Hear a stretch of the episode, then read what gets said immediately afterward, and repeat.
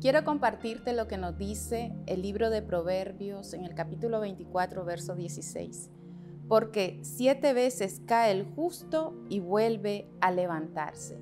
La palabra justo está escrita en el hebreo original sadik, que significa recto o rectitud, y describe así a la persona que se esfuerza y vive enfocado por vivir una vida en rectitud y leal a Dios, es decir, vivir una vida agradable delante de los ojos de Dios. Y cuando leemos la palabra caer, refiere a que el justo puede fallar, puede equivocarse en su caminar, puede incluso fracasar y debilitarse.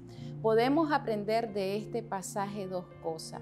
Uno, que a lo largo de nuestro andar cristiano podemos atravesar situaciones que van a tentar en nuestro avance espiritual.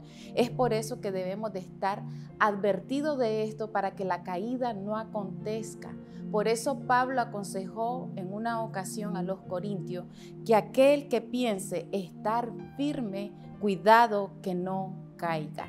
Y número dos, que si fuera el caso de que el creyente llega a sucumbir ante esta situación y falla o fracasa, nos da esperanza este pasaje, porque por causa de ese deseo de querer agradar a Dios, por causa de ese deseo de caminar una vida agradable a Dios, puede volver a levantarse. Salmos 37, 24 dice, cuando el hombre cayere no quedará postrado porque Jehová sostiene su mano. Esto es posible porque Dios nos ayuda. Es ahí como creyentes que podemos una vez más experimentar su amor, su misericordia, su gracia, su ayuda, su poder restaurador.